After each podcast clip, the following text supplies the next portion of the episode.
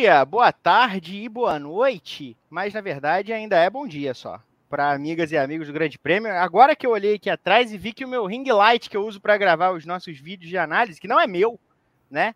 É da, é da minha esposa, na verdade, eu, eu simplesmente assalto na mão grande, tá aqui atrás e não deveria estar aqui, eu deveria ter devolvido ao lugar dele de origem, mas não fiz, não fiz.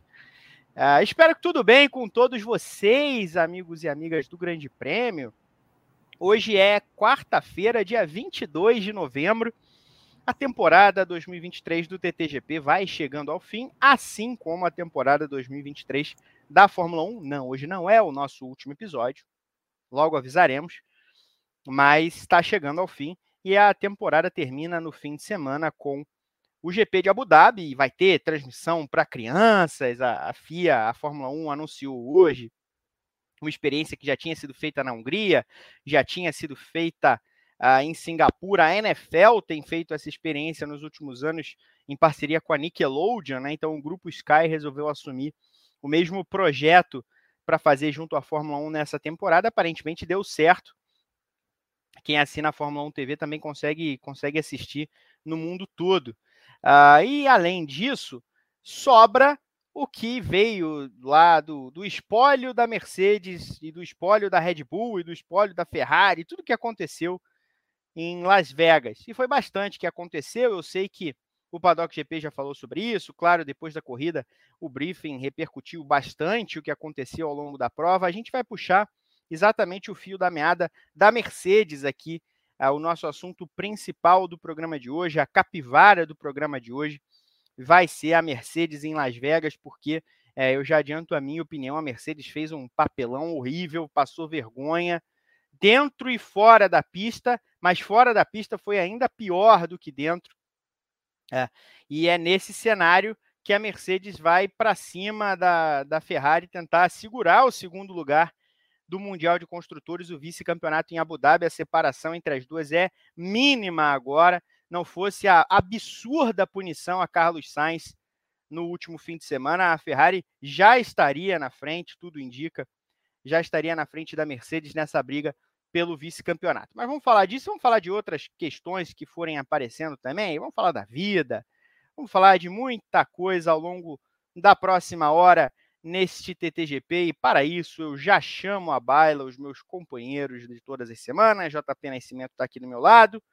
Bernardo Castro logo abaixo, na diagonal, Guilherme Bloise. Nos bastidores, a Carol Vergílio toca o programa.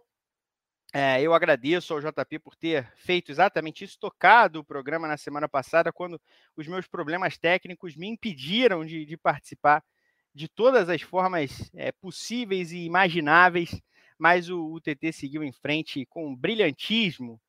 Uh, antes de dar o bom dia para os meus amigos, eu também queria pedir o seu like, por favor, deixe seu like aqui no vídeo, deixe seu like no canal, é muito importante você dar o smash no botão do joinha.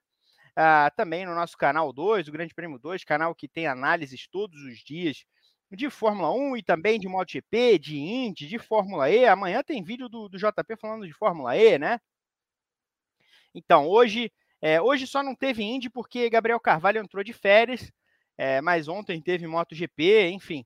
É, tudo isso, todos os dias tem, teve, teve Fórmula 2 no fim de semana, porque a Fórmula 2 também termina agora em Abu Dhabi.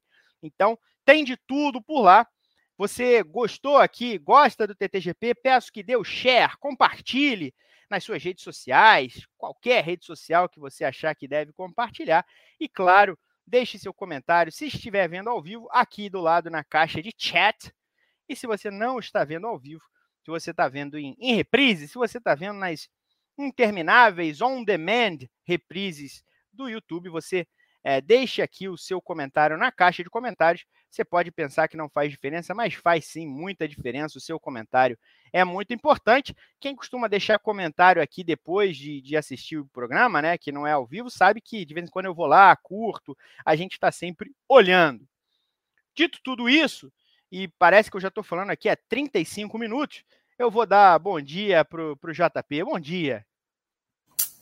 Bom dia, bom dia Marum, bom dia Bernardo, bom dia Gui, bom dia Carol, que está aqui nos bastidores com a gente. Feliz aniversário, Gui. parabéns, estamos junto. E, e a todos, é claro, que estão acompanhando mais um TTGP. É, foi um prazer estar nessa, na posição de apresentador na, na, na semana passada, meio surpreendente, mas é claro que a gente está sempre aí para resolver as nossas. Ao vivo tem dessas, né? Acontece, faz parte, é, e, e é isso, vamos, vamos em frente.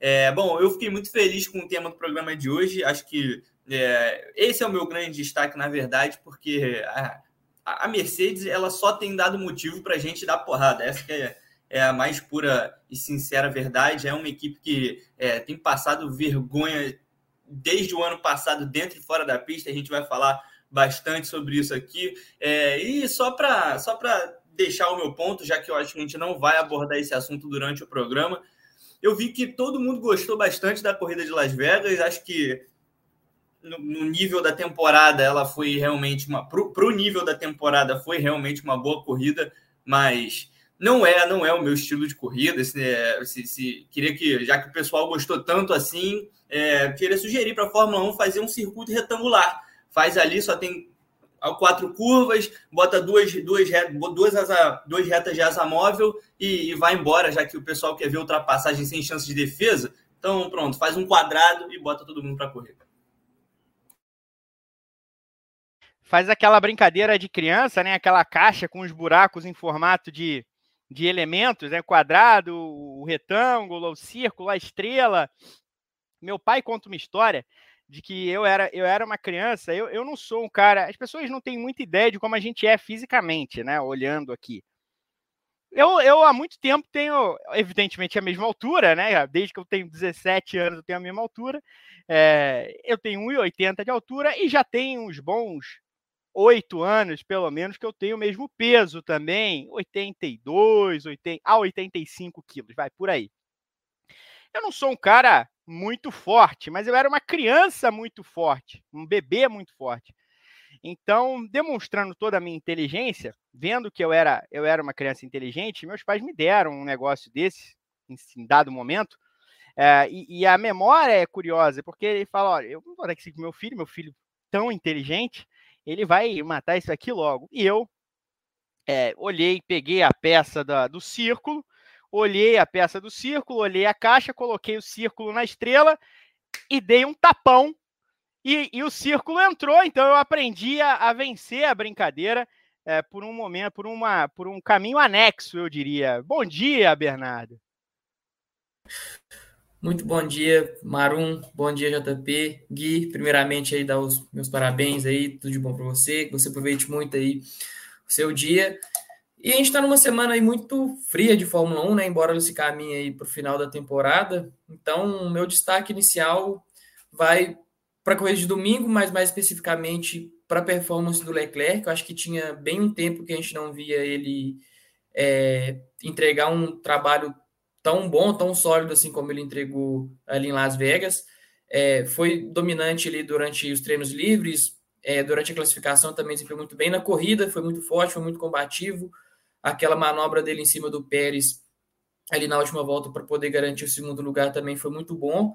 Então, quem sabe isso aí dá uma revigorada para ele, dá um ânimo a mais ali dentro da Ferrari, para ele poder começar a próxima temporada em alta, com mais moral e quem sabe entregue um ano melhor aí tanto para a Ferrari quanto para a Fórmula 1 de maneira geral. Primeiro agradeço a Evelyn Guimarães que está aqui nos assistindo. Beijo, Evelyn. Parabéns, Guilherme Blois. E parabéns, meu amigo. Tudo bem com você? Você não é daqueles que esconde o seu, o seu, a sua idade, não, né? Você. Eu posso dizer que você está fazendo 33? 33 anos, 33 anos, tranquilo. Tô, tô voando. Tá voando, tá voando, ó. Essa, a barba tá irresistível, a barba, o cabelo. me dei um, a falta de um cabelo. dia de barbeiro no fim de semana, né? Pois é. Aniversário. A falta de cabelo tá bem lustrada. Olha, que, que beleza. Tá bonito, hein? Que, que fase também, estética também. você vive, meu amigo. Me Parabéns para você nessa que é a semana de aniversários do Grande Prêmio, né? Verdade. É, Sexta-feira é você, né? E sábado é Pedro Luiz Cuenca. Então, também a, a, semana do, do Grande Prêmio aí recheada de, de aniversários, completando aí mais um, mais um ano de vida, né? Um ano, para mim, muito difícil, né? Vocês bem sabem o que, tá, o que aconteceu comigo esse ano.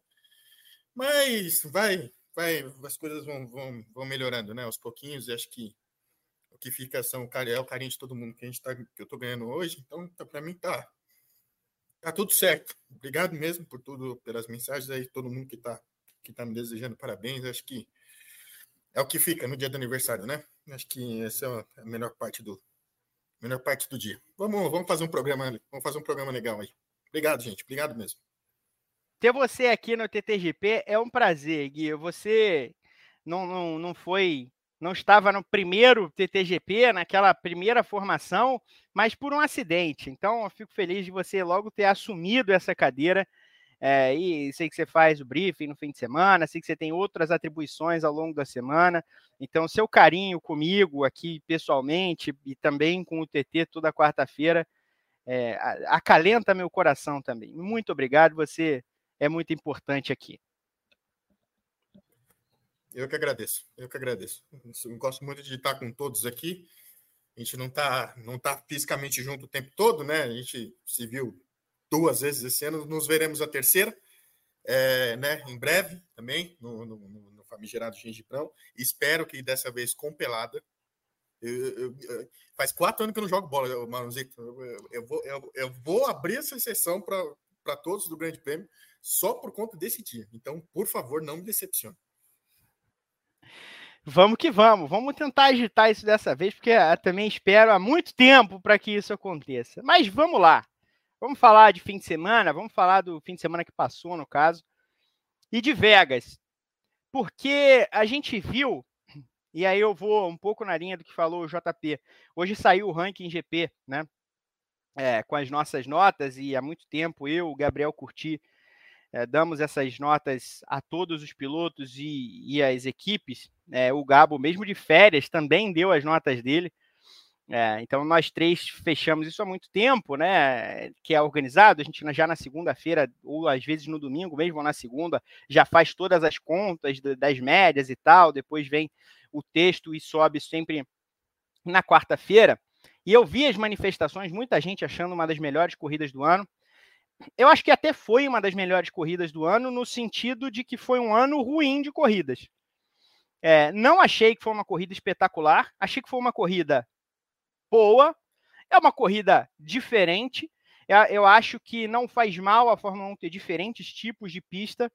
Então, apesar de não ser o tipo de pista que mais me agrada, eu acho que tem espaço para ter uma pista ou duas pistas dessa no calendário, um calendário gigantesco como esse. É tudo bem, não me incomoda, mas não acho que foi a melhor corrida do ano, não acho que foi uma das três melhores corridas do ano, acho que foi uma das cinco melhores porque a gente teve pouca corrida boa. A verdade é essa. Mas acho que o evento, de maneira geral, eu, por exemplo, dei nota 5 no ranking GP, é, contabilizando tudo o que aconteceu ao longo do fim de semana, especialmente o que aconteceu na sexta-feira.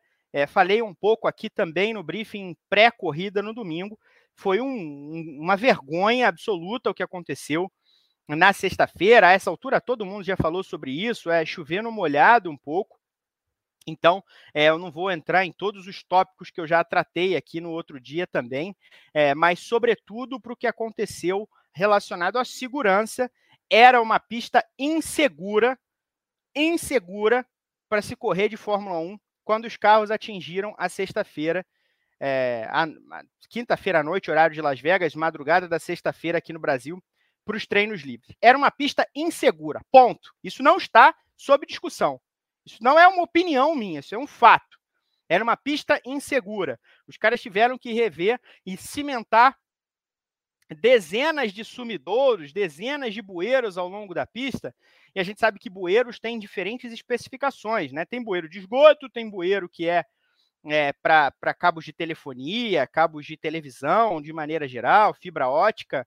É, tem, tem estação de água também, enfim, tem diferentes atribuições, tem, tem, tem bueiros que servem para o escoamento de água em caso de, de chuva na, na, cidade, especialmente porque Las Vegas é uma cidade programada, né, uma cidade projetada há 70 anos, não sei se 70 anos exatamente, mas enfim, há um século não havia nada ali, era um deserto, foi uma cidade feita para ser uma cidade de entretenimento, então ela precisa desse tipo de, ela precisa até mais do que cidades naturais desse tipo de, de projeto, desse tipo de escoamento, porque ela não tem nada que seja natural.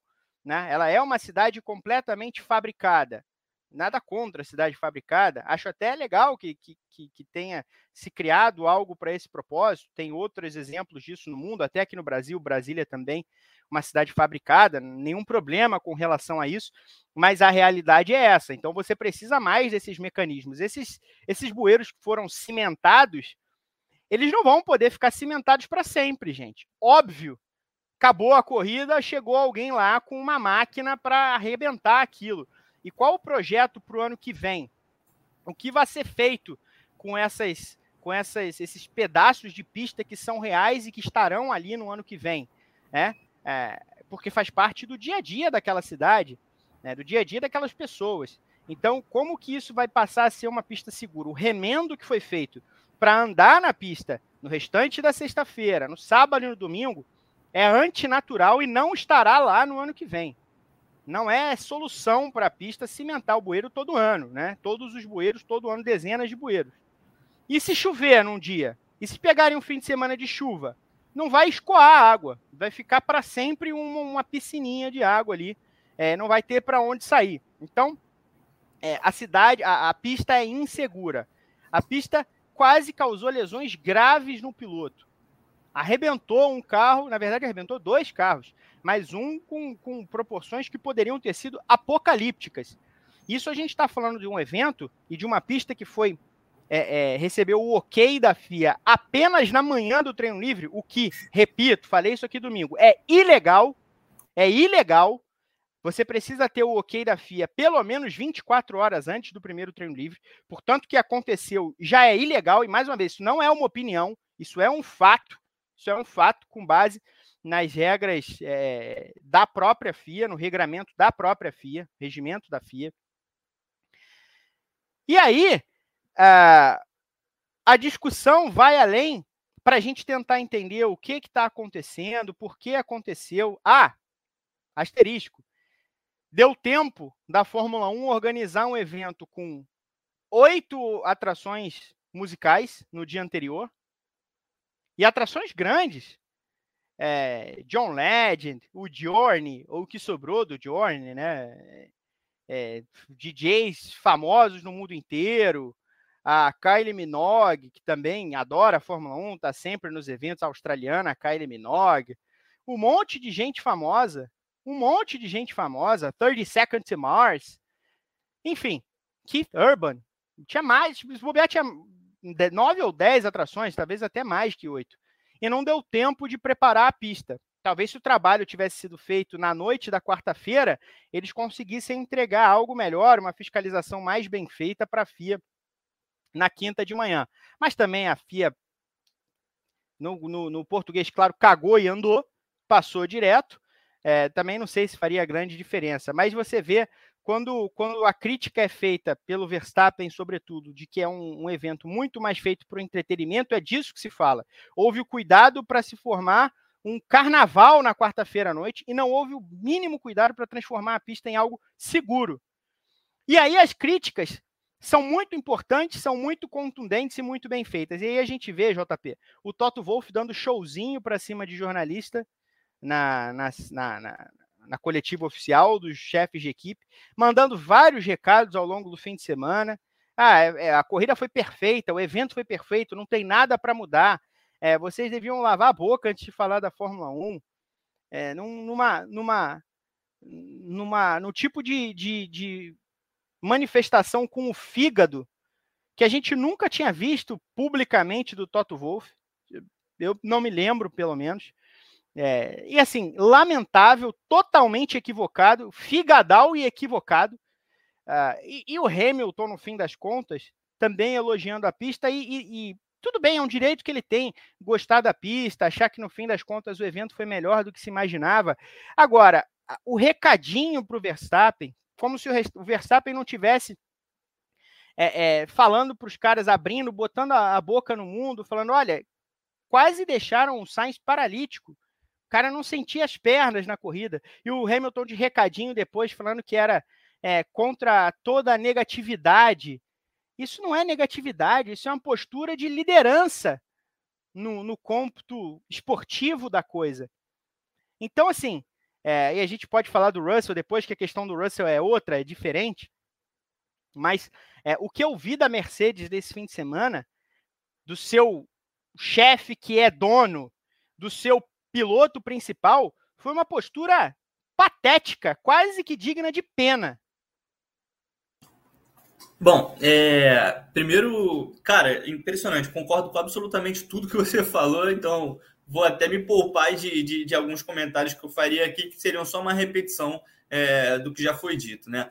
É, me, me, referindo agora especificamente à Mercedes, foi um show de corporativismo ali, é uma, uma, uma é inacreditável, assim, olhando pelo lado do Toto Wolff, sinceramente, sinceramente mesmo, eu não espero nada. Não espero absolutamente nada. É um cara que é, falou ali como um verdadeiro representante do Liberty Media, um cara que é, a gente fez alguns TTGPs aqui anteriormente falando sobre a barração da Andretti na Fórmula 1, por exemplo. O Toto é um personagem, é, um, um dos principais personagens aí nessa situação e, e, e parece que ele parece não, ele bajula né, o Liberty Media sempre que ele pode, e, e claro, quando não afeta a Mercedes, porque isso também atende aos interesses dele. Né? Como, é como se você estivesse passando a mão na cabeça do órgão que quer que está ali junto com você, tomando as decisões que você quer, né? ali é, agindo de acordo com os seus interesses, não só em relação a Andretti, a entrada é, de, de, da equipe na Fórmula 1, mas a gente tem que lembrar aqui que o, o Toto é. Ele não é só chefe da Mercedes, ele é acionista, né? ele é CEO, ele é um cara muito importante é, ali na equipe e, e falar contra a Fórmula 1 significa atingir o próprio investimento, significa é, talvez prejudicar a, o produto que rende dinheiro para ele. Então, assim, é, eu não acho que nada do que o Toto Wolff fale deve ser levado em consideração, principalmente nesse sentido. É, é claro que o nosso trabalho é ouvir, é questionar, é perguntar, mas são discursos completamente batidos, políticos, focados apenas em interesses e eu acho que ninguém vai discordar de mim se eu falar que se essa situação fosse com o Hamilton ou com o Russell, a atitude seria completamente diferente.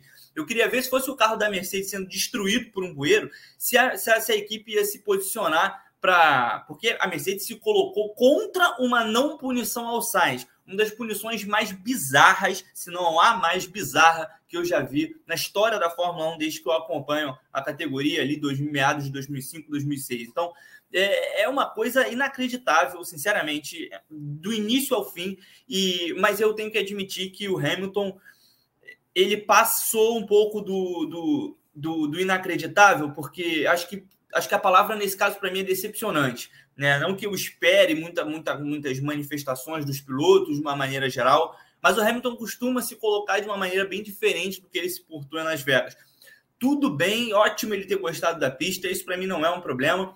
É, assim, o próprio Verstappen disse que se divertiu pilotando ali, né? O Leclerc também falou que foi uma pista divertida. É, no, no, simulador, no videogame, é uma pista divertida também de jogar, eu acho.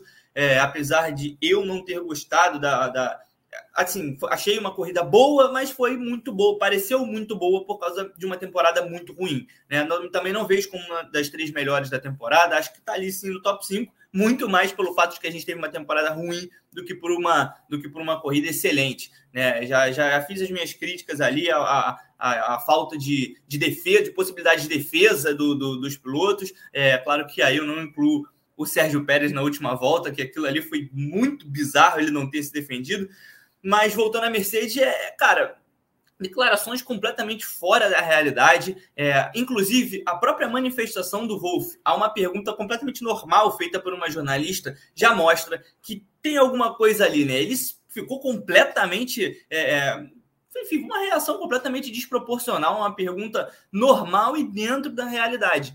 Então ele se ofendeu absurdamente e na própria resposta dele, ele pega e diz que não tinha ninguém assistindo aquilo ali no horário europeu, que é por si só muito bizarro, né? O, o, o chefe de uma equipe alemã dizer que ninguém está assistindo a, a, corrida no horário europeu por causa, enfim, do fuso horário dos Estados Unidos. Então, é, um show de corporativismo, um, um, discurso guiado exclusivamente por dinheiro e interesses de uma equipe que não entende o regulamento da categoria há pelo menos dois anos e, sinceramente, já colocou em dúvida para mim todo o trabalho que foi feito entre 2014 e 2021. Sinceramente, se a Mercedes não tivesse o melhor motor naquela época, será que ela conseguiria atingir o patamar que atingiu? Porque nesse momento, o que, dá, o que a equipe dá a entender é que essa era realmente a grande vantagem porque não entende bulhufas de aerodinâmica, não consegue entender nem como se aproximar da, da Red Bull, não é a segunda força da Fórmula 1, se manteve ali no, no segundo lugar muito por causa dos resultados é, é, muito consistentes do Hamilton durante boa parte da temporada, o Russell também somando pontos e, e a inconsistência da Ferrari que a gente já conhece de alguns anos, mas não é... E uma assim... Ferrari em reconstrução, né, JP?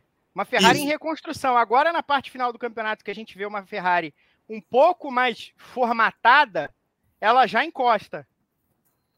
É inacreditável o, o, o, a falta de, de, competência. Eu falei isso, inclusive, no, no, no, último programa. Não que a Ferrari seja a equipe mais competente do mundo, mas está muito à frente da Mercedes em termos, de, de em termos operacionais para uma equipe que está em, em, em, reconstrução e principalmente em, em termos de carro. Um carro puro na pista, velocidade, é um carro melhor, é, e, e, mesmo com pilotos que eu acho, por exemplo, a dupla da Mercedes uma das a mais forte do grid da Fórmula 1 nesse momento, apesar de gostar bastante da dupla da Ferrari, eu acho que a da Mercedes é ali, Hamilton e Russell, sinceramente faz uma dupla extremamente forte. Nem isso é suficiente para segurar essa posição, porque o carro é ruim. O carro é ruim e além do carro ser ruim, a equipe não faz a menor ideia do porquê ele é ruim. E esse é o grande problema. A gente vê o, o, a Mercedes conseguindo brigar pelo pódio, aí sai todo mundo animado. Ah, foi o melhor, foi a melhor atualização do ano. Ah, porque agora a gente vai vai vai caminhar. O importante é entender a direção e aí na corrida seguinte fica muito claro que essa direção passou muito longe de ser é, entendida. Então é, é inacreditável o, o, o, discurso do Toto Wolff para um cara que nem tem tanto assim, ele se segura na moral de quem foi campeão durante tantos anos, né? No início da era híbrida, ali de 2014 a 2021, e, e, e, é isso a que ele se agarra até hoje, né? Essa soberba e essa, essa, essa disposição de agredir é, verbalmente uma jornalista que fez uma pergunta completamente normal. Para finalizar aqui, para também não ficar me estendendo muito, é, é resumindo, para mim, foi um puro corporativismo, um puro jogo de interesses, tanto dele quanto do Hamilton, que passou a mão na cabeça da, da, da própria equipe, que, enfim, abraçou esse discurso completamente mentiroso, o discurso mentiroso de que não, não, não tem problema, não foi nada tão grave assim. E, sinceramente, sem querer desejar nada de ruim para nenhum desses pilotos, é claro, porque a gente não está aqui para isso, mas eu queria ver se isso fosse com Hamilton ou com Russell. O, o, discurso é completamente diferente, baseado em quem ele, em quem ele vê ser afetado, e, enfim, é, é tudo um grande jogo de, de dinheiro ali, porque não quer ver a Ferrari ultrapassá-lo no Mundial de Construtores, algo que inevitavelmente eu acho que vai acontecer em Abu Dhabi, e, e, e tudo para ele está valendo. Tudo para ele está valendo, até a falta de segurança, até lesão é, em piloto, carro destruído, tem que ser punido mesmo, na opinião dele, porque para ele vale tudo desde que a Mercedes saia ganhando no final. É, eu tenho algumas coisas, algumas questões sub para colocar sobre o próprio Wolff, sobre a, a, postura da Mercedes ao longo do fim de semana. Mas eu, antes de falar isso, eu quero, eu quero deixar vocês falarem um apanhado geral dessa, dessa postura, assim como o JP fez. Então, Gui, é, fala um pouco disso também. Hum, eu acho que o, o comportamento da Mercedes como equipe, e, né, juntando todos os personagens envolvidos no fim de semana, ele pode ser resumido em apenas uma palavra: melancólico. Eu acho que, que, que foi uma, uma atuação bizarra da, da Mercedes, né, nos bastidores, né, como o JP falou, um discurso extremamente corporativista e, né, alinhado com tudo que a gente já vem falando aqui, debatendo ao longo do ano com a questão, me perdoem, é, a questão do, de uma nova, da entrada de uma nova equipe no grid, né, aquelas questões todas de agregar valor, que a gente já falou isso aqui, né, JP com, com bastante frequência no programa anterior. Então, eu acho que, assim, é melancólico ver o que, o que a Mercedes se tornou esse ano, nesses últimos dois anos, né? Uma direção perdida, né? Assim, precisa dar um, precisa dar um GPS para os caras para ver se eles conseguem se localizar novamente e entrar numa rota, é, no, no mínimo, né, equilibrada porque realmente não tem, não tem explicação o que a Mercedes está fazendo esse ano, não tem explicação nenhuma as justificativas que, do, do, as justificativas que foram ditas, os comportamentos do, do Toto Wolff, né, um personagem que realmente me parece que também que já está um pouco desgastado na Fórmula 1, é, já está meio de saco, já tá meio de saco cheio da, da, da categoria, do dia a dia da categoria, né? São muitas viagens, essas coisas todas também, coisas que a gente já debateu também aqui em, em programas anteriores. Então, é, resumindo, todo o comportamento do fim de semana é melancólico, porque uma equipe do tamanho da Mercedes se preste a esse papel de, de, de atuar fortemente nos bastidores para que seja mantida uma punição totalmente absurda para o Carlos Sainz. É, o rapaz poderia realmente ter se machucado muito mais feio do que, do que realmente aconteceu na sexta-feira. Ele deu muita sorte, muita sorte. A Fórmula 1 deu muita sorte de que o, que o Carlos não aconteceu nada com o Carlos Sainz, porque estaria, sobretudo, no. Me perdoe o termo, tá? a responsabilidade estaria inteira no rabo dela. É, se ou, tivesse acontecido alguma coisa com, com o Sainz passando por cima daquele bueiro. E, e as medidas né, para tentar tapar esse sol com a peneira aí também são absurdas. Concretar bueiro, gente.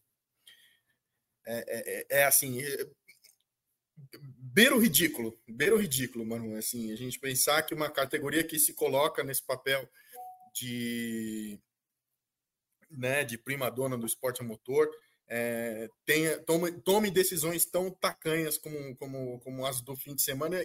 Lógico, são resultados do que a gente viu ao longo do ano, né, da temporada. Assim, as decisões da, da FIA e direção foram ruins de modo geral. Mas, assim, melancólico, melancólico, né? É, é... Felizmente ou infelizmente, é... eles tiveram uma, uma corrida boa no domingo, né? Que, que, que salvou o fim de semana de entretenimento, né? Num, numa cidade, numa cidade como Las Vegas. É... Ainda bem que eles tiveram uma corrida boa, que aí, tipo assim, na visão deles, tá, dá um pouco, pisa um pouco no freio do, das críticas que viriam da imprensa, caso a corrida tivesse sido diferente do que foi. Então, mas é, é o resumo do ano. A gente, o que a gente viu no final de semana com, com, com Mercedes, com Lewis Hamilton, com Toto Wolff, com a própria direção da FIA, as decisões que tomou, é o resumo do ano. Não, não foi nada de diferente daquilo que a gente viu ao longo da temporada. Você, Bernie. Cara, parece que bateu o desespero no, no Toto Wolff. Acho que ele, sei lá, se ele viu que não vai conseguir o segundo lugar no Mundial de Construtores para Ferrari ou coisa do tipo. E aí ele saiu esbravejando tudo quanto é coisa para cima de todo mundo. Aquele comportamento que ele teve com essa jornalista, por exemplo, é, eu acho que eu nunca vi ele tão puto assim na Fórmula 1 igual ele estava nesse dia. Acho que talvez nem a Abu Dhabi 2021 ele estava tão bravo assim. Ele foi, tentou é, recorrer ali depois da corrida, aquele acordo com, com a FIA, fazer alguma coisa, mas a postura dele, a forma como ele, ele cresce para cima da jornalista, o tom de voz que ele usa, é assim, parece mais que ele queria intimidar alguém, sei lá, por parecer que estava muito bravo, coisa do tipo. De, de fato, não dá para entender esse comportamento que ele teve. Então, sei lá, às vezes ele começou o dia ele já com, com o pé esquerdo, as coisas já viu que estava dando errado para cima dele, e aí ele tentou uh, contornar a situação, vendo que a Ferrari estava ali muito melhor que ele no fim de semana, nos últimos 20 semanas também vem vindo muito bem, e tentou fazer ali no tapetão aquela questão de manter a punição para o Sainz, porque ele foi um dos grandes responsáveis para o Sainz ser punido ali com as 10 posições no grid pela troca ali do, dos componentes de motores por causa depois da quebra em relação ao, ao bueiro. Então, de fato, não dá para entender, é uma, uma postura lamentável. É, em relação à audiência também que ele, que ele comenta, ah, porque ninguém da Europa viu isso. É, que se dane a Europa. A Fórmula 1, inclusive, está fazendo um movimento de tentar ingressar nos Estados Unidos. Por isso que ela fez um evento do tamanho que foi em Las Vegas, por isso que ela tem três corridas lá. E ainda assim que não fosse o objetivo da Fórmula 1 é, ingressar, se tornar mais forte nos Estados Unidos, tem um, é, um, um planeta inteiro né, assistindo as corridas. Não é só a Europa. A Fórmula 1 não se resume só ao mundo deles ali. Então tem gente aqui na América do Sul, gente na América do Norte, na África, em todos os outros continentes também estão assistindo. E eu duvido que a audiência é, ali no, no, continente europeu seja tão baixa assim quanto ele acredita que tenha sido. até porque no fuso horário a questão do, da hora na Europa já era de manhã, né? Aqui o, o primeiro treino livre aconteceu ali por volta da uma das três, não me lembro direito, mas por ali para a Europa já era de manhã, então já era um horário que o pessoal. Aqui no Brasil?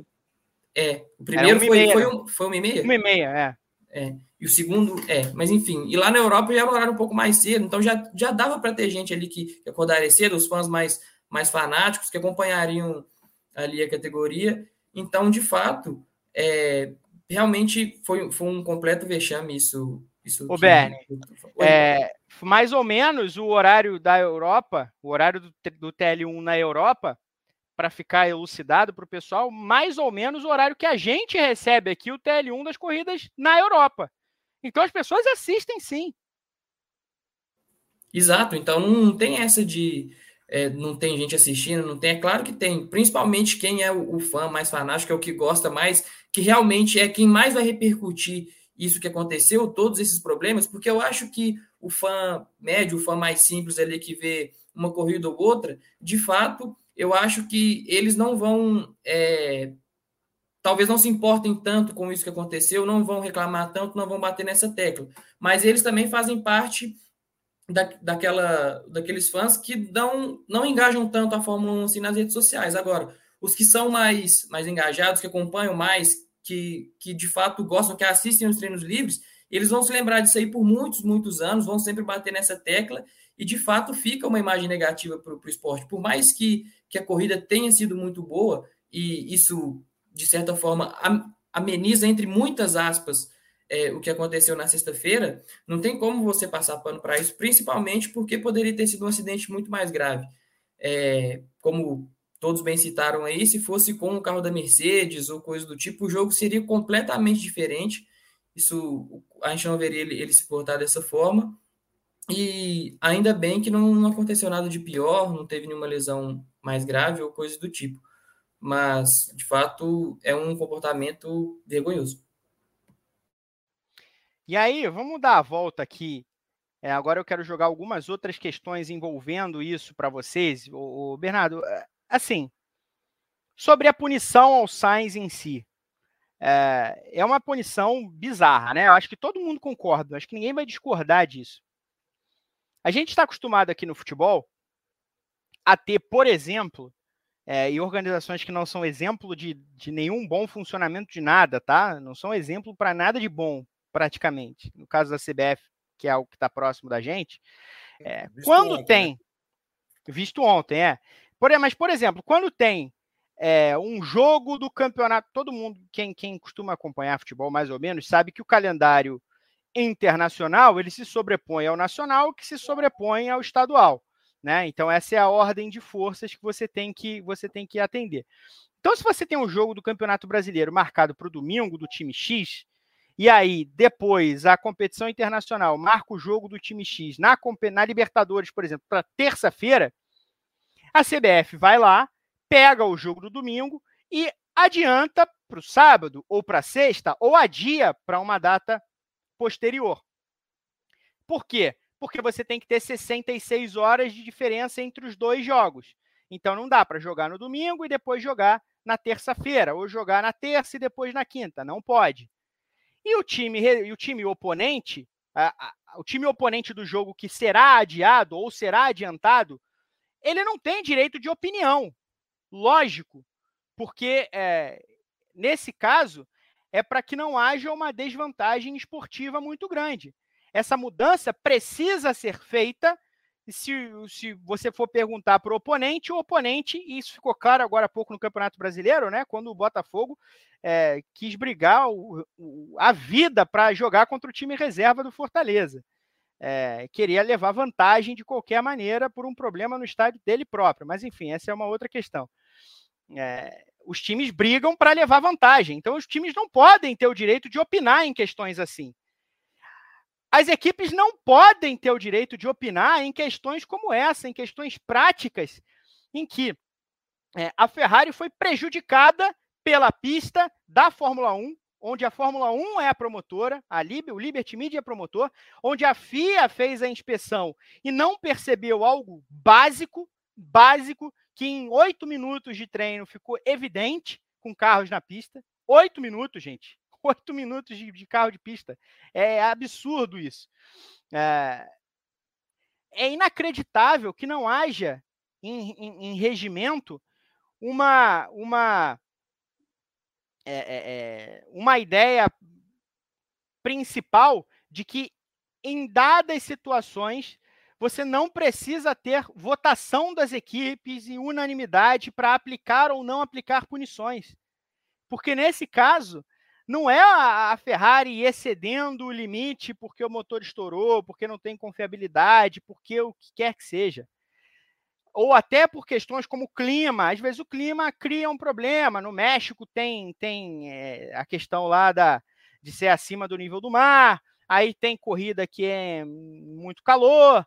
E tudo isso pode criar problema. Tem corrida que tem muita umidade, tudo isso pode criar problema, normal. Isso está na contagem da confiabilidade de cada motor, de cada é, é, parte, cada componente que as equipes criam, que as equipes fabricam. Agora, um claro caso de insegurança na pista, como, como precisa ter unanimidade de votação das equipes? Como? Porque é óbvio que isso vai acontecer. É óbvio que alguém vai se opor, que alguém vai votar em causa própria para tentar levar vantagem. Como pode que seja assim, Bernardo? É, até onde eu sei, as equipes não deveriam interferir em, que, em relação às decisões do, dos comissários quanto à punição para as outras equipes, né? É, até onde, pelo menos onde eu estava sabendo, eles não, é, eles não deveriam se intervir nesse, nessa questão. Tanto que uma das grandes polêmicas de 2021 deles retirarem o rádio direto dos, dos chefes das equipes para o diretor de prova foi por isso, porque teve muitos murmurinhos ali, é, isso indiretamente acabava influenciando a equipe A e a equipe B naquele embate gigantesco que foi ali Mercedes e Red Bull. É, então, é, assim, e a Mercedes fez isso, é claramente, foi justo só para poder é, se defender da Ferrari, ela viu ali é, que a, a Ferrari está num momento muito melhor, a, no fim de semana inteiro estava muito melhor, o Leclerc dominando ali, o Sainz sempre andando muito próximo também. Então ela viu ali uma forma de se defender. Se fosse uma equipe ali do fundo do pelotão, ou se o segundo lugar da Mercedes já tivesse garantido, eu, eu de fato acho que a decisão do Toto Wolff seria outra, ele não teria esse comportamento ridículo que ele teve aí durante o GP de Las Vegas.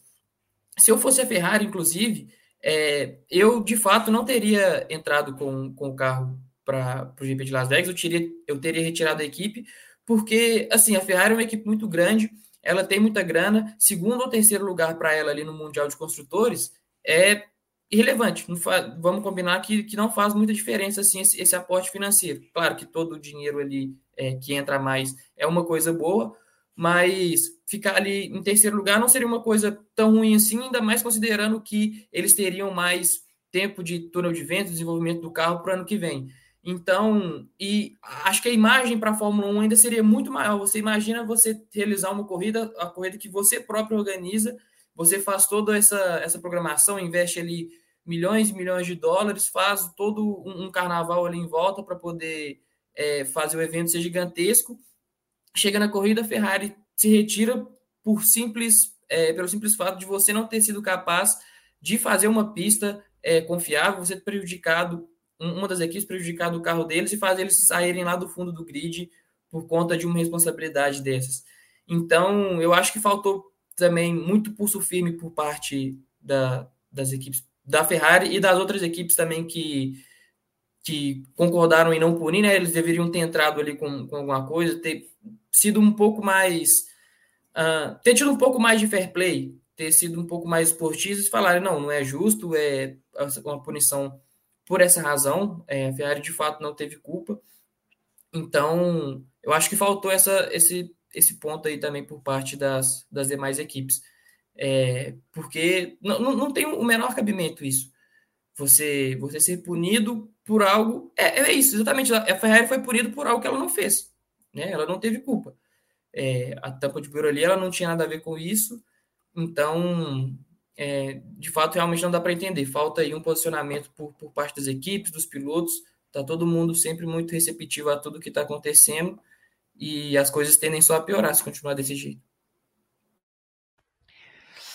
E aí eu vou para uma outra questão também, Gui. Claro que você pode falar da punição se quiser, mas assim, é, nós comentamos em, em, outro momento, eu vou ficar devendo o ano, talvez tenha sido em 2021, acho que foi em 2021. Como é, é, o tempo inteiro, e isso ficava claro no, no Drive to Survive, ainda né, né, em 2022, na temporada que foi. Talvez tenha sido em 2022, falando do Drive to Survive que foi lançado no ano anterior. Enfim, é, que o Toto Wolff, nessa clara é, oposição que se montou entre ele e o, e o Christian Horner durante a briga Mercedes-Red Bull, queria se colocar o tempo inteiro como é, o, o, alguém dotado das boas características, né? Naquela história, naquela briga que, que a dramatização natural do documentário buscava sempre pesar vilão e, e herói, enquanto o Christian Horner não estava nem aí, é, o, o, o, Toto Wolff queria, o Horner queria participar, né? Isso era claro. Mas para ele ser visto como certo ou errado não fazia grande diferença.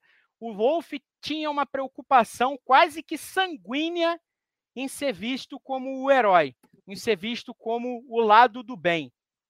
Good cop. E, e, e falando, exatamente, é, a síndrome do good cop. É, e nós chegamos a falar aqui, cara, isso não se sustenta. Isso não se sustenta, porque ninguém é assim. Ninguém é o lado do bem. É impossível ser assim. É, e mais uma vez, esse fim de semana, isso ficou claro. É, acho que você resumiu bem, assim, né? É uma preocupação com, com, com, né, com a. O Renato já falou isso algumas vezes também em TTGPs anteriores, né? Uma preocupação com o legado, né? Que às vezes é, você se coloca na, na, coloca isso como na frente das coisas, né? E, e não necessariamente um esportista tem, tem no seu currículo e na sua carreira é, todos os anos né, de, de bom comportamento. Né? A gente vê aí diversos é, personagens, atletas e né, no, no, nos esportes em geral que realmente é, tem uma carreira né, de altos e baixos, né? Em determinado momento é, é prejudicado, depois é beneficiado e coisas do tipo, né? Então, assim, é uma, é uma questão que o, que o Wolf se, se preocupou demais em, com, com isso para a sua carreira, para o seu legado, e a gente está vendo aí no que ele se tornou, né? O que, que ele fez nesse fim de semana, né? O que ele fez nesse fim de semana, novamente, foi um, um resumo do que a Mercedes vem sendo nos últimos dois anos, né? Uma equipe que está tentando ficar alinhada com a com a direção e que realmente não está não tá, tá, tá, tá bem tá bem longe de ser competitivo, inclusive, né? Uma equipe que deveria estar muito mais preocupada, inclusive, com suas questões internas do que com as questões externas que, que, que permeiam a Fórmula 1. A Mercedes, inclusive, poderia estar muito mais preocupada em, em, em, pensar, tipo assim, por que, que nós ficamos dois anos com essa, com, com essa carroça? Né? Por que, que nós passamos duas temporadas andando para trás, né? cadê nossos oito títulos mundiais, como questionou o JP no começo, no começo da fala dele, né? Que, realmente, tipo assim, é, abre, esse, abre esse precedente, né? Tipo assim, com, com tamanhas questões de gestão, de problemas, né?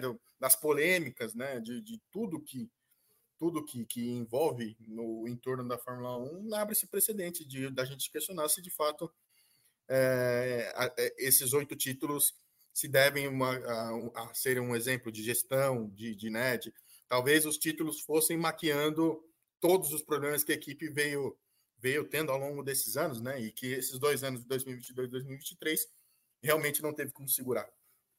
Então, acho que é, é uma preocupação muito grande com, com, com o legado e uma e pouquinho com, com, a, com as questões internas. Acho que a Mercedes ela precisa de uma revolução a Mercedes precisa de uma revolução interna. E assim, para anteontem, é, não é só é, repensar o design do carro para o ano que vem. Não é só isso. Não é só. Não é se preocupar se o Russell, por exemplo, está oscilando tanto na temporada como foi como foi esse ano. O Russell, né? A Evelyn disse no, no, no paddock que o Russell teve uma temporada de Williams correndo de Mercedes, né? E essa é a menor das preocupações da Mercedes a preocupação maior da Mercedes é se organizar internamente, assim, é, é preparar de fato um sucessor para ver se o, se o Toto Wolff está realmente de saco cheio da Fórmula 1, como ele, como ele aparenta ser, né, como foi teve esse é um esse comportamento do fim de semana com a jornalista é um comportamento típico, além de ser um comportamento machista, evidentemente, né? Uma, querer crescer para cima Mas de uma mulher. só só uma, vocês sabem quem foi o repórter?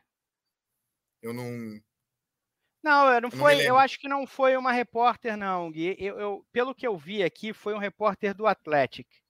Foi o Jordan Bianchi. É, não é uma, não é uma mulher, não. Foi, então, foi um então, repórter homem. Par, é, isso à parte, né? Então, assim, com, com, todos os comentários né, de saco cheio que o, o Toto Wolff vem, vem, vem dando ultimamente, ver se realmente ele quer continuar no, no comando da equipe, viajando o tempo todo e tal. Então, a Mercedes precisa de uma reestruturação geral, de cima para baixo o, o, os pilotos são, é, são os menores dos problemas.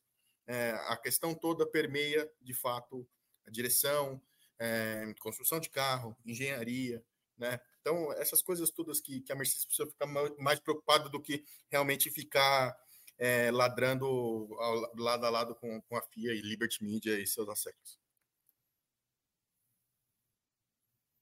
Aí, JP, vamos para uma outra para uma outra questão também, que é é, a postura do, do Toto Wolff não só é uma postura de quem é, é, não está nem aí com a. Lembra quando ele falou que tinha algumas, algumas forças na Fórmula 1 que ele nunca mais respeitaria esportivamente? depois de toda aquela saga da Ferrari com os motores, que nada tinha a ver com a gerência atual, mas enfim, é, eu, eu fico pensando, e também toda a questão envolvendo a Red Bull, o Horner, ah, e, e, o que mais me pegou dessa maneira como ele falou com o repórter foi que em determinado momento ele fala: Como você se atreve a falar? Foi exatamente essa frase. Como você se atreve a criticar alguém? Enfim, ele estava. A criticar seria o Liberty, no caso. Alguém que botou a Fórmula 1. É uma. Não só uma postura, mas uma maneira até de se colocar, de falar muito, mas eu vi o pessoal falar, eu respeito a opinião, eu estou vendo o Maxwell falar aqui, e que ele discorda de algumas coisas, que gosta do, do TTGP, tudo bem, eu, eu respeito profundamente. É, e ele diz que o lado empresário entende a atitude do Toto. Tudo bem, eu, eu, eu, entendo isso, eu entendo isso. Agora, tem duas questões. Primeiro, o Toto não é só o empresário, né? Ele é também o chefe de equipe. E, e, what goes around comes back around, como diria a música do, do Justin Timberlake, né? É, isso poderia ter acontecido com a Mercedes de fato. É uma questão de segurança, é uma questão esportiva maior do que a questão empresarial, maior que a questão financeira. É, todo mundo na Fórmula 1 vai concordar com isso. Mas além disso, a maneira de se colocar, a maneira de falar, é a maneira de um playboy como muitos que a gente vê por aí, né?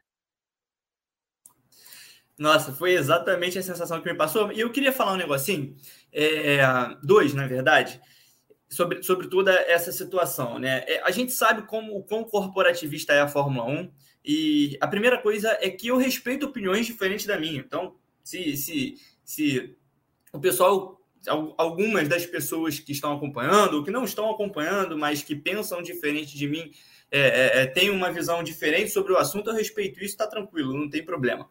Mas tem duas coisas. É, primeiro, a Fórmula 1 é extremamente corporativista e, sim, eu concordo que provavelmente todos os outros chefes de equipe teriam a mesma postura do Toto Wolff. Concordo. Tirando, é claro, o Vasseur, né? Que mesmo assim baixou o tom depois da corrida, mas que se tivesse acontecido com outro carro, eu também acredito que a postura seria parecida. Eu concordo. É um esporte extremamente corporativista. Dito isso, Ninguém está aqui para passar pano, ninguém está aqui para ficar batendo palminha para esses discursos elitistas de playboy e extremamente focados em defender os próprios interesses financeiros. Então não é porque a Fórmula 1 é de tal modo que a gente precisa bater palminha para isso. E uma coisa que eu posso garantir aqui é que ninguém aqui nesse programa vai dizer alguma coisa que não acredita só para gerar alguma controvérsia ou para gerar um debate com opiniões diferentes dentro de um assunto em que idealmente todos deveriam ter a mesma opinião. Não é, não é, não é uma situação de, de por exemplo, no, no, título do nosso programa, a gente tem o Russell, né? Vamos, vamos falar sobre o Russell ainda. E eu acho, a minha opinião é de que a gente vai ter sim uma discordância sobre isso, porque eu acho que eu tenho um pensamento, de certa forma, diferente do que a maioria. E da mesma forma que eu não, que, que eu não achei a corrida nada demais, e um monte de gente achou, inclusive do Grande Prêmio. Então, isso é uma coisa perfeitamente normal. Agora, dizer uma coisa ou criar um pensamento que a gente não acredita só para gerar um debate que, na minha visão, é inexistente e inútil, sinceramente, não esperem por isso, porque é, é, é, tem um monte de gente já falando imbecilidade aí, e, e, eu acho que não é aqui que a gente vai que a gente vai encontrar isso. Então, é, é um discurso extremamente elitista, um discurso extremamente corporativista, focado nos próprios interesses, não, não só financeiros, mas esportivos também, porque a, a, partir do momento que a Mercedes se coloca a contra uma não punição ao Sainz, ela está pensando no aspecto esportivo de ganhar, é, é, de garantir aquele segundo lugar no campeonato, porque, convenhamos, a Mercedes sabe que na pista não dá para ela segurar isso. Na, na pista não dá para garantir esse segundo lugar. Então, vamos fazer um jogo externo, vamos fazer tudo que está ao nosso alcance para tentar fazer com que esse lugar seja garantido. E mesmo assim, são quatro pontos agora separando as duas equipes. Eu concordo 100% que o maior problema disso tudo é a FIA. Isso é uma coisa que acho que eu acho que é o que a gente está falando aqui, né? É, enfim, é exatamente o que está sendo debatido aqui. A FIA falhou gravemente em vários pontos. Ah, porque se o Liberty Media focou demais né, no, no, no entretenimento, focou. Eu também acho ridículo, acho uma papagaiada, um, um negócio carnavalesco desnecessário. Mas olha só, sinceramente, eu entendo. Né? Eles querem fazer dinheiro, é uma, é, é, uma, é, uma, é uma etapa única no calendário. O Marum falou isso na abertura do programa, de que sim, a, a, a o GP de Las Vegas merece estar ali no calendário por ser uma etapa completamente diferente. E se eu discordasse disso, eu estaria sendo hipócrita, porque foi exatamente o que eu falei sobre o EP de Portland, por exemplo. É uma, é uma corrida completamente diferente, não tem nada a ver com a Fórmula E, mas eu acho que ela merece um lugar ali no calendário, trazer uma coisa diferente, trazer. Eu acho, inclusive, que, que fazer uma rodada dupla lá é um equívoco total, né? Enfim, isso aí a gente pode falar em outro momento. Mas eu acho que é uma, é uma, é uma, uma corrida que tem espaço no calendário, vai trazer algo de diferente. E Las Vegas eu vejo dessa forma também. Então, não, eu não preciso achar a corrida espetacular para achar que ela tem um espaço ali no, no calendário, que tem um, um motivo de existir.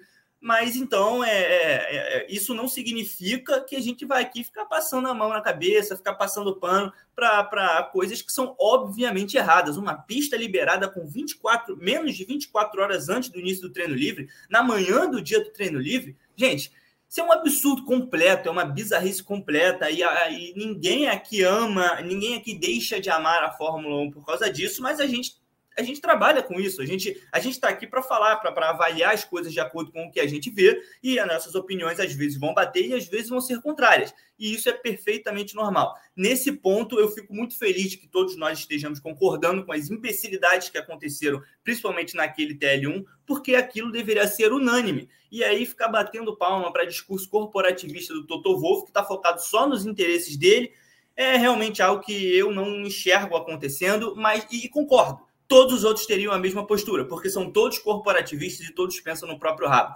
Agora, no momento em que aquilo der a volta, como disse o Mano, no momento em que aquilo der a volta e acontecer com ele, e tomara que não aconteça, na boa, porque nenhum piloto merece passar por aquilo, o discurso vai ser diferente. E aí, se, o, se essa coisa partisse do Christian Horner, se partisse do, do André Stella, do Vassan, do Steiner, se partisse de qualquer um, a crítica seria igual a crítica seria igual, levando em consideração a particularidade de cada equipe. A gente, as críticas elas não são iguais para todo mundo. É claro que a gente tem que falar sobre a incompetência da Mercedes dentro da pista, porque é isso que motiva uma atitude tão egoísta fora dela tentar garantir um resultado esportivo que ela não tem condições de garantir. Essa é a verdade. Se não fosse a punição do Sainz, já teria perdido o segundo lugar do Mundial de Construtores e só adiou em um final de semana. Acho que se a Ferrari não tiver nenhuma quebra em Abu Dhabi, sinceramente, acho que vai perder essa, essa, essa posição. Então, só para finalizar meu ponto aqui, tem assuntos que a gente vai concordar, tem assuntos que a gente vai discordar, mas assim, é, eu,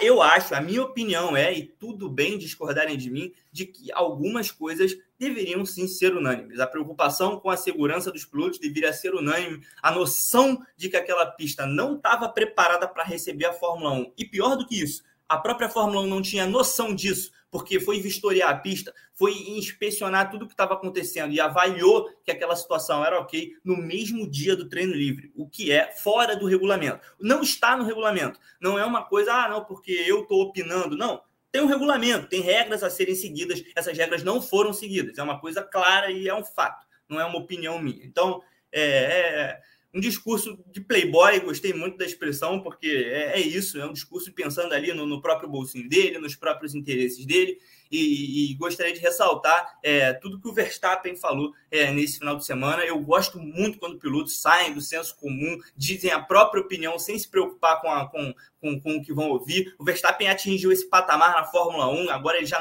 sinceramente, não liga mais para nada, ele fala o que ele pensa, ele está nessa posição. Discordo muito de algumas decisões da, da direção de prova em relação a ele, acho que a gente vai ter a oportunidade de debater isso em outros momentos, mas isso não, não, não muda o fato de que ele se sente livre para opinar sobre o que ele acha, sobre o que ele concorda e sobre o que ele discorda. Então, muito é, é, ao contrário do que fez a Mercedes, de como se posicionou o Wolff, do Hamilton mandando em diretinha para o Verstappen, do Magnussen, o Magnussen mandando em diretinha para o Verstappen, uma coisa que eu achei inacreditável. É, eu gostei muito da postura dele, porque a gente precisa de. Eu gostaria que a gente tivesse mais pessoas assim na Fórmula 1, de que fala o que pensa, de que não está nem aí. É, enfim, a gente é, tem um grande exemplo brasileiro, né, que era o Ayrton Senna, que era um cara que batia de frente com o sistema assim, é, e, e, e todo mundo bate palma todo mundo acha muito maneiro. Mas aí quando vê o Verstappen fazendo, aí não, aí não, ele está sendo ingrato com a Fórmula 1 que paga o salário dele. Cara, a Fórmula 1 é, é, é, um circo inacreditável e não é porque esse corporativismo tá por todos os lados que a gente vai ficar batendo palma para isso. O caso do Senna é, é, bom, eu não tinha pensado nisso. É, mas é, é, interessante como algumas coisas elas são glorificadas. É, nós falamos aqui há alguns, talvez um mês e meio, dois meses, sobre o lugar da Red Bull na história. Era esse o, o, o mote daquele programa. E, e, a gente falou sobre o tamanho, né? E eu lembro de falar sobre como o que transforma grandes personagens em lendas é o tempo e o afastamento. Esse tipo de briga que você compra é, no seu tempo histórico, ela só te transforma em, em, em, é, em lenda no futuro. Ela só te transforma em, em um mito daquele, daquele, daquele é, enquadramento no futuro, quando há distanciamento temporal. Porque quando no fim dos anos 60 o Jack Stewart começou a brigar para ter segurança para os pilotos no, no, nos circuitos, ele era chato pra cacete, os caras não queriam contar com ele, o patrocinador estava de saco cheio. E era para brigas simples, né? Primeiro, em primeiro lugar, naquele momento, era para ter guarda-rail nas pistas, porque não tinha guarda-rail, não tinha. Você tinha, você depois do desastre em Le Mans em 55, você passou a ter elementos básicos de proteção para o público, mas nas pistas onde não tinha arquibancada, né, nas partes das pistas onde, onde não havia arquibancada, você não tinha segurança básica para os pilotos. Lembremos do acidente que matou o Jim Clark, que era amigo do Jack Stewart, escocês como ele, em 68, em Hockenheim. É, ele, ele bate e vai embora pela Floresta Negra da Alemanha. Não tinha guarda-reio. Ele sai pela da pista num, num sem guarda-reio, sem nada e vai parar numa árvore. O Jack Stewart também sofre um acidente, vai parar numa casa-mata, no meio da floresta. Então, assim, é, naquele momento, essa briga era inglória. Essa briga não foi. Os caras em 1970 não olhavam para o Jack Stewart e falavam, pô, que herói é o, o Jack aqui para gente. Não. Isso vem com o tempo. Com o Senna veio com o Senna veio com o tempo. E esse tipo de briga, é, é, ela só vira, ela só vira algo grandioso com o tempo no momento em que acontece, tem um monte de gente que acha que é frescura, que acha que é exagero, acha que o cara quer aparecer. Isso não só na Fórmula 1, tá? Em qualquer coisa no mundo. Tá é, se você vai. Né, também, também é outra questão. É, acho que talvez seja a grande, desculpa te cortar, mas talvez seja a grande polêmica aí do século XXI no esporte motor, né? Essa que, né, o, o argumento é que deixa o carro feio, né? Tipo assim, pelo amor de Deus, né? É um argumento tão tão tacanho, tão idiota para ser para dizer o mínimo, que não deve nem se levar né, nem se levar a sério, né? Questões, questões é o que você falou, questões de segurança não, não é, é, é, são unânimes, não tem é, qualquer questão que envolve segurança tem que ser unanimidade entre os pilotos, direção, chefia de equipe, não tem não tem discussão, gente, né? Tipo assim, não tem discussão, sabe? É, deixa, deixa eu a gente está falando óbvio aqui, né, né mano? Desculpa né, te, te, cortar. A gente está falando aqui, aqui está falando o que deveria ser óbvio para todo mundo, Assim, não tem discussão. Então é, é surreal que, que tenha acontecido tudo isso no fim de semana, assim, sabe? Tipo, surreal, surreal. A gente está em 2023, tá? Os caras estão tão, tão querendo levar vantagem em cima de, um, de, um, de uma questão de segurança que poderia ter prejudicado o Sainz muito mais do que prejudicou, porque entre muitas aspas, menos mal que ele só perdeu que ele perdeu 10 posições. Ele poderia ter perdido a vida. Então, né? Acho que acho que tem um, tem, tem, tem, tem um pezinho diferente aí, né? É. Enfim, saindo, saindo do, do mote do, do acidente da sexta-feira e tal, eu queria ir para outra perna desse tripé da Mercedes, que é o George Russell. E da temporada estranha que vive o Russell. Ele vive uma temporada abaixo do ponto de vista técnico, acho que isso é, é também é, é, ponto, ponto em comum para quase todo mundo, mas nem sempre necessariamente porque ele não consegue desempenhar mas porque ele não consegue fazer um fim de semana completo. Até o acidente desse fim de semana, eu achava que o Russell era um dos grandes pilotos do fim de semana em Las Vegas. Ele entendeu o carro muito bem, entendeu a pista, conseguiu é, evoluir o carro dentro daquele contexto, mostrou muita inteligência para tocar o carro naquele, naquele momento, mesmo sabendo que a Mercedes é, não tinha grande vantagem assim sobre as demais equipes e estava claramente atrás da, da, Ferrari, muito atrás. Ah, e ele ia para um pódio até um tanto quanto tranquilo naquele momento na corrida. E aí acontece o acidente com o Verstappen. O JP deu a entender ali que ele tem uma opinião diferente sobre o acidente, no qual o Russell foi considerado culpado, punido e depois assumiu até a culpa, né? Disse que não viu o Verstappen foi a impressão que o próprio Verstappen teve na hora e falou no rádio. Queria saber o que, que você pensa, JP. Bom, primeiro eu penso que é, o, o, Russell, obviamente, né, cometeu um erro, ele, ele, é, ele mesmo assumiu, mas é, eu, eu não eu tenho direito, eu acho que eu posso fazer isso. Eu não comprei o discurso de que ele não viu o Verstappen. É, não, não comprei essa ideia, não acho que isso aconteceu. E tudo certo, tudo certo. Ele tem a versão dele, o Verstappen tem a versão dele. A gente observando ali o acidente, a gente vê da, da, da forma que a gente acha. É, e eu acho que, que, que, as decisões da direção de prova da Fórmula 1 acabam condicionando algumas coisas ao longo das corridas. Muito se fala sobre a forma que o Verstappen espalhou na largada para cima do Sainz e levou só 5 segundos de punição. Na prática, desculpa, do Leclerc, e levou só 5 segundos de punição. O que a gente falou tanto do Sainz aqui, que o nome dele acabou ficando na cabeça. É, mas ele levou só 5 segundos de punição, o que, na prática, não influencia absolutamente nada é, na, na, corrida dele. A gente sabia que não ia influenciar nada na corrida dele, e todo mundo, é, acho que todo mundo não todo mundo, mas grande parte da, das pessoas concordaram que assim, a punição, de, a forma de punir da, da, direção de prova da Fórmula 1 deveria ser diferente. Né? Se as punições fossem mais graves em determinados momentos, certamente alguns pilotos evitariam alguns movimentos, porque sabem que no final das contas acaba compensando cortar uma curva ou, ou acabar tocando em alguém, porque a punição vai ser muito branda. E eu acho que o Russell passou muito por isso. Né? Não dá para vencer o Verstappen em velocidade pura nesse momento, não só pela, por causa da velocidade do, e, e, a superioridade do carro da Red Bull, mas porque o Verstappen é, extrai do seu equipamento o que nenhum outro piloto consegue extrair do seu próprio equipamento. Essa aqui é a verdade. Ele não, não, não tem só o melhor equipamento da Fórmula 1, mas ele também é o melhor piloto da Fórmula 1 é, hoje em dia. Então, não acho que dê para enfrentar, não acho não. Tenho certeza que não dá para enfrentar o Verstappen em condições normais.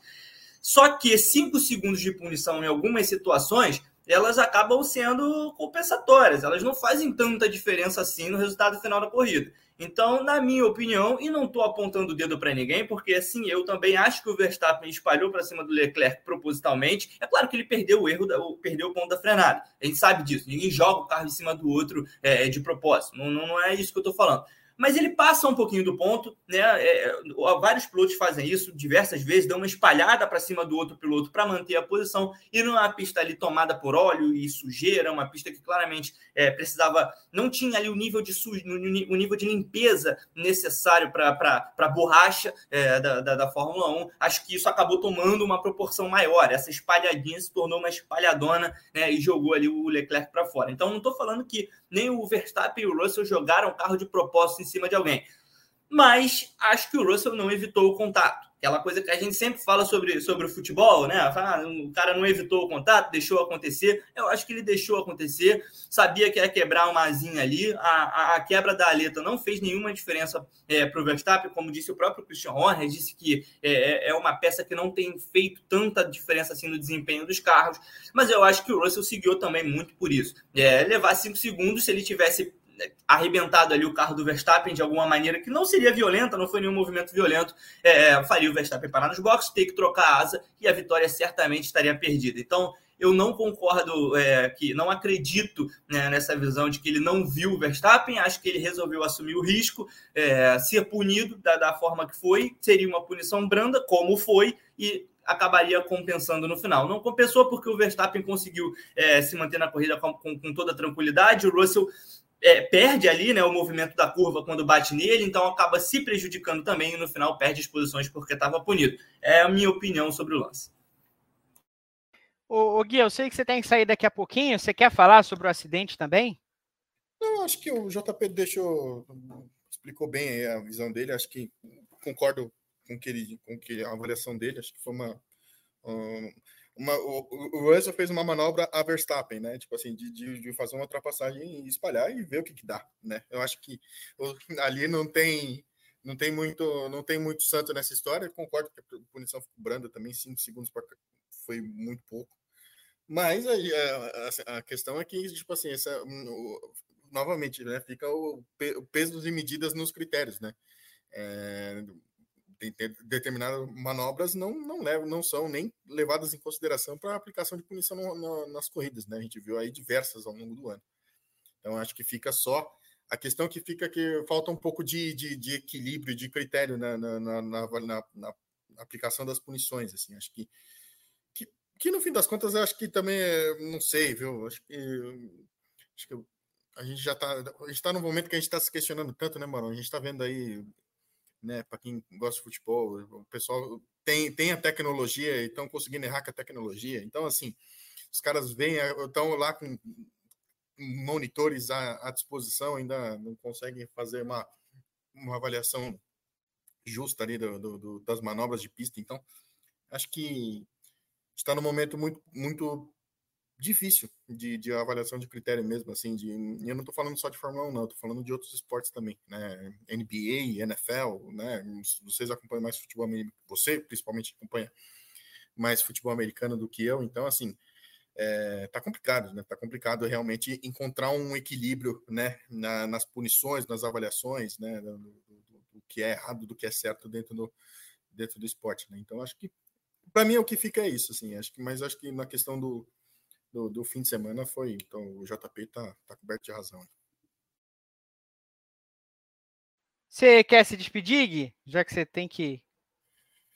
Me despeço. Ganhar. É, é, obrigado. É, obrigado pelo, pela companhia aqui né, nesse dia do meu aniversário. Estou novamente agradecendo todo mundo aí que está me mandando mensagens aí durante, ao longo do dia. É, novamente, né, não está sendo um ano um ano fácil para mim, assim, né, na, na, na, vida pessoal, mas acho que aniversário é sempre dia de reflexão, né, de da gente repensar algumas coisas e hoje eu, talvez eu seja um dia que eu esteja um pouco mais reflexivo com relação ao que está acontecendo comigo e tal. Acho que realmente fica o carinho de todo mundo e é, e é isso que é o é, que é confortante, né, no, em dias como esse. E, e nos, nos nos piores momentos a gente conta com os amigos. Então, contei com todos vocês aqui ao longo do ano e agradeço muito. Agradeço muito a companhia de cada um de vocês, né? Não só aqui no, no TT, no briefing também, né? A gente, o Grande Prêmio é uma grande família, né? É, eu já estou no, já no sexto ano de Grande Prêmio já, então sempre nessa de, né, de, de, de, de cobrir o final de semana, né? De, de ajudar na cobertura do fim de semana. E, mas né, o carinho, o respeito, a admiração que eu tenho por todos vocês aqui é, é, é incrível. Né? Eu, tô, tô, tô, tô, rodeado de amigos e é o que fica. Um beijo grande para todo mundo. Até semana que vem.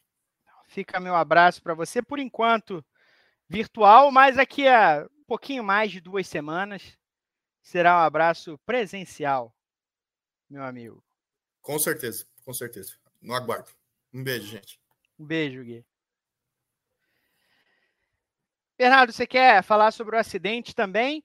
No fim das contas, o acidente acabou pesando só para o Russell, né? O Russell, inacreditavelmente, quem olha para o fim das contas, para o fim de semana dele, é, não tem a noção do que foi, porque ele acabou terminando atrás do Hamilton. Não na bandeirada, mas com a punição ficou atrás do Hamilton e ele foi muito melhor que o Hamilton ao longo de todo o fim de semana.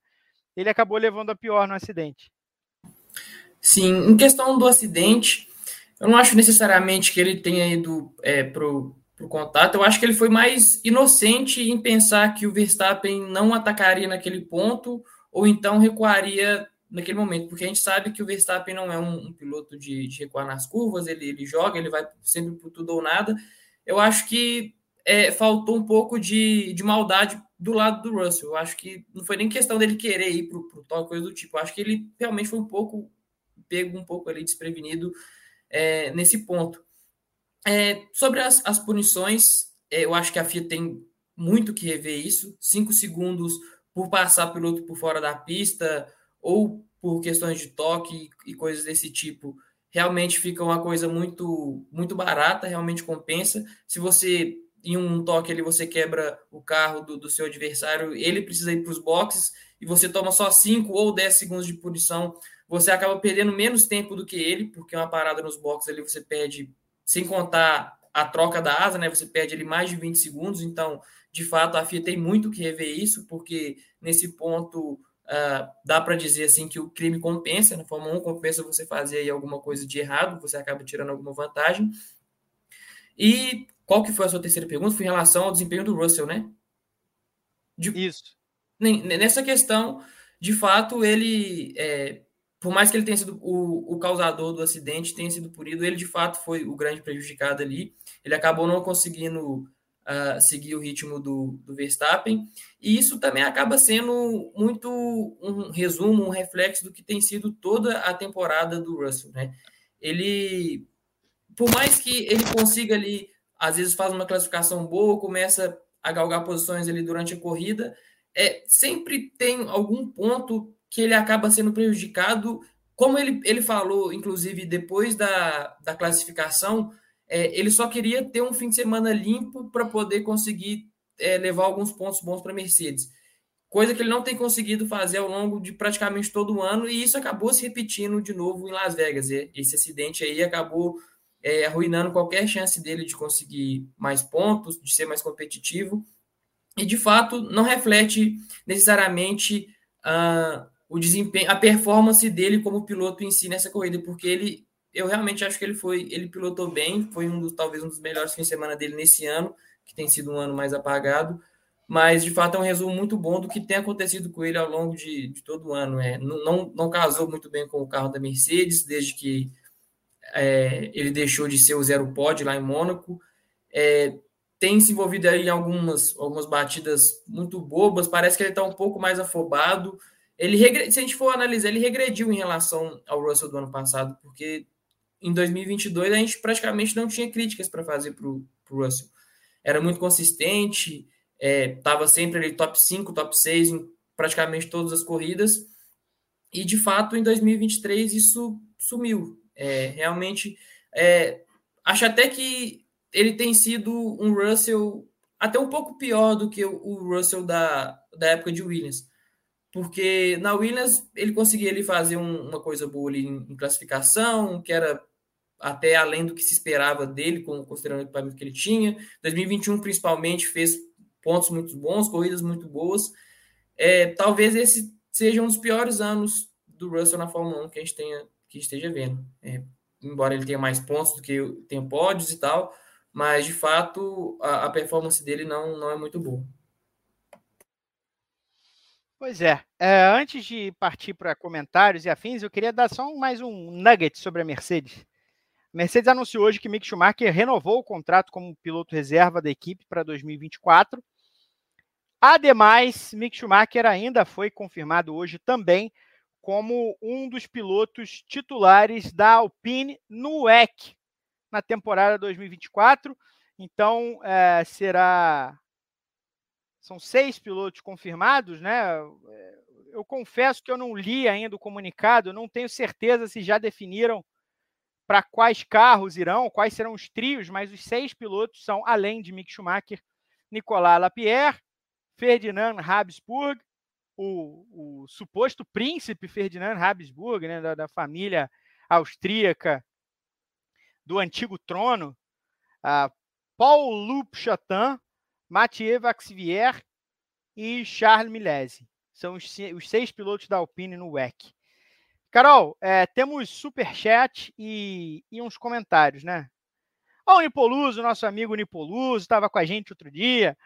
A Mercedes sentiu quando virou uma equipe ruim e perdida. Está mimada e egoísta. Feliz aniversário, Gui. É por aí, Nipoluso, é por aí mesmo. A Paola, a Ferrari só faltou ser mais contundente em defesa do Sainz. É inadmissível a organização fingir que o incidente foi nada demais. E ainda dizem que segurança é prioridade para a categoria. É, deveria ser, né?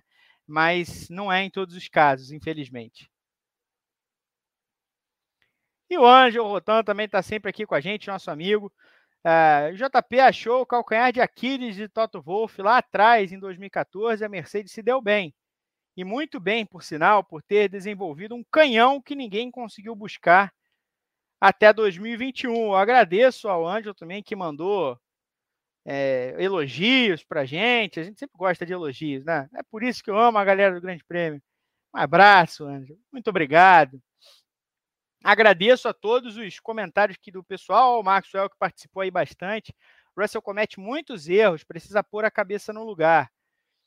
É, ele foi além do que o carro tinha para entregar mais uma vez, né? Nesse fim de semana. Assim, é, o acidente acaba fechando um fim de semana que era muito correto, muito, muito bom de desempenho, apesar de não ter chance de brigar pela vitória, porque o carro não entregava isso.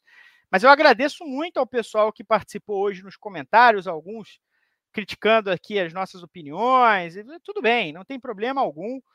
É, o pessoal batendo papo é sempre bom quando o pessoal está conversando aqui no chat, dividindo opiniões deles. É ótimo, não, não tem problema algum, agradeço muito. E antes de antes de encerrar, meu muito obrigado ao JP. Você quer fazer um encerramento, JP? Depois o Bernardo faz o encerramento também.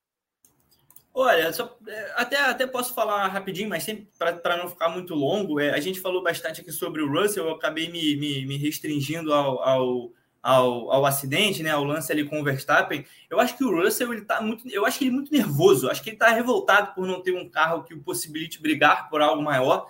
Né? A gente tem que lembrar aqui também, né? Enfim, cada situação tem sua particularidade. O Russell passou algum tempo na Williams, ciente de que o caminho dele era a Mercedes, né? Naquele momento, a Mercedes era a força dominante da Fórmula 1, então o Russell certamente criou a ideia na cabeça dele de que ele estaria em breve se mudando para uma equipe que disputaria o título. Ele não encontrou essa realidade quando chegou na equipe, e, e eu acho que isso mexeu sim com a cabeça dele. Mexeu em 2022, em que ele teve uma temporada muito boa, mas mexeu mais ainda em 2023, quando a Mercedes muda muda o conceito. O conceito parece que não caiu né, nas graças dele, e eu acho que isso deixou o Russell mais afobado. Né? O Russell é um cara que eu acho que a Fórmula 1 atual tem muito piloto que afina para o Verstappen na pista, né? realmente não dá para segurar é, tanto assim, mas, mas enfim, tem gente que nem briga, né? A gente falou muito aqui do Norris, tem gente que nem briga, o Russell não é desses caras. O Russell já mostrou que vai sim pro, pro, pro racha, vai sim pro contato, é um cara que é, é, é briga na pista mesmo, não, não costuma é, se, segurar, é, ceder posições facilmente, nem para o próprio companheiro de equipe, né? A gente já viu isso bastante ao longo da temporada, e eu acho que isso tem influenciado bastante também. Fica nervoso, tenta alcançar mais do que o carro pode dar e isso leva a cometer erros. Eu, eu gosto muito do Russell como piloto, mas acho que precisa daquele amadurecimento natural de alguém que, vamos lembrar, não tem nem dois anos em uma equipe de ponta é, completos na Fórmula 1. Vai completar dois anos agora no final de 2023. Então, tem que rolar um amadurecimento. É, Maru, eu posso falar rapidinho sobre a Fórmula E, tem umas novidadezinhas? Claro, claro.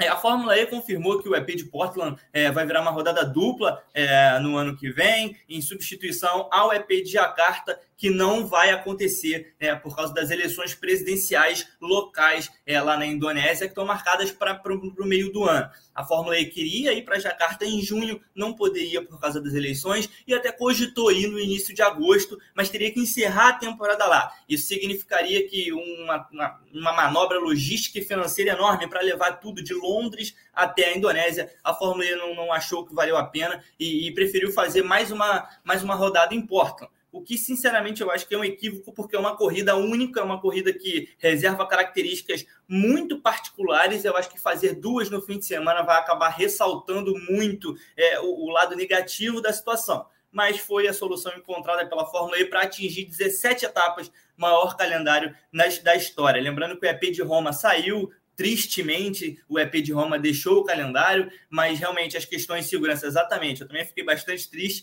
mas é, acho que é, a gente precisa levar em consideração. A gente falou aqui o programa todo sobre segurança e, e, e é, o, e é a prioridade. A gente não, não vou mudar de opinião só porque eu estou falando da Fórmula E.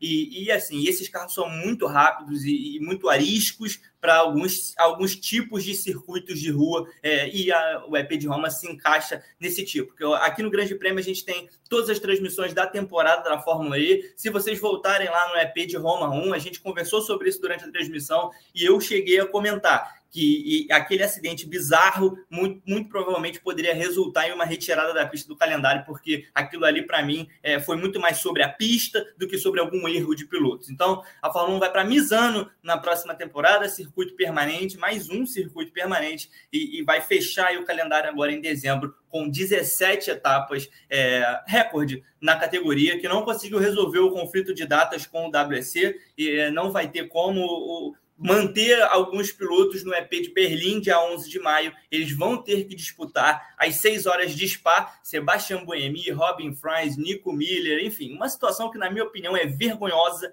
porque as duas, os dois campeonatos são regidos pela FIA. Então, a própria entidade não conseguiu fazer dois campeonatos é, em que, é, enfim, sem um conflito de datas com pilotos que que disputam as duas. Acho uma situação ridícula, mas se eu for ficar aqui falando sobre atitudes ridículas da FIA, a gente precisaria de um novo programa. Então, pode seguir. É, isso é curioso, né? Porque, aliás, Paulo, vai sim, vai sim. Sempre tem, a gente sempre tem um melhores e piores do ano. O pessoal veste fraque para apresentar e tal, então teremos sim. Mas ainda a votação ainda não começou nem entre a gente, vai só a partir da semana que vem. É, então, só para completar sobre a Fórmula E, a gente já vinha falando aqui que Misano era muito favorita para assumir essa vaga, Valelunga também chegou a ser estudada, mas Misano sempre foi favorita. Não vai ficar. A, a Fórmula E chegou a fazer um estudo de, de impacto para saber se teria como mudar a pista em Roma, até teria, lá na região do, do EUR, mas seria muito caro, então resolveu não fazer. A Fórmula E gostaria na temporada que vem de correr na região de Modena, que é uma região é, que conta com estruturas, com, com, com é, museus, toda uma parte histórica do, do setor automotivo italiano, inclusive é, Ferrari e Lamborghini tem, tem, tem, eu não, não, tenho certeza se tem fábricas ali, mas eu acho que as duas, eu acho que a Lamborghini certamente tem, e as duas têm museus ali na região, então a Fórmula E já estuda uma possível corrida na Itália, uma corrida de rua em Modena a partir do ano que vem, mas vai ser Misano dessa vez. Sua última participação, Bernardo, por favor. Passando rapidinho por essa questão do, do Russell, eu não tinha pensado por esse lado que o JP comentou aí, faz muito sentido.